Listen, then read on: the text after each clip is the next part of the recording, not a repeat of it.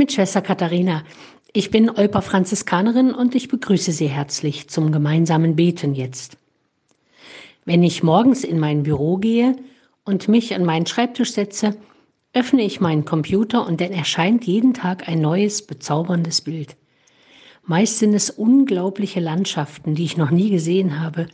Manchmal sind es Straßenzüge in besonderem Morgen- oder Abendlicht, manchmal Tiere in ihrer Umgebung und manchmal Details oder Nahaufnahmen von einem faszinierenden Naturschauspiel, einem Regenbogen oder einem Wasserfall, blühende Alpenwiesen oder tiefe Strudel in einem sonst sehr klaren See mit ruhiger Oberfläche.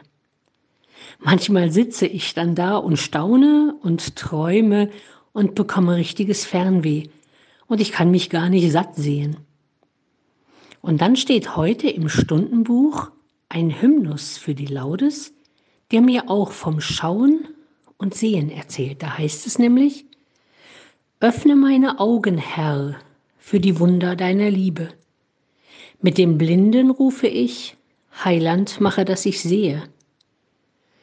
Öffne meine Ohren, Herr, für den Anruf meiner Brüder. Lass nicht zu, dass ich mein Herz ihrer großen Not verschließe. Öffne meine Hände, Herr, Bettler stehen vor meiner Türe und erwarten ihren Anteil. Christus, mache, dass ich teile. Wenn es gut geht, schaffe ich schon mal beides.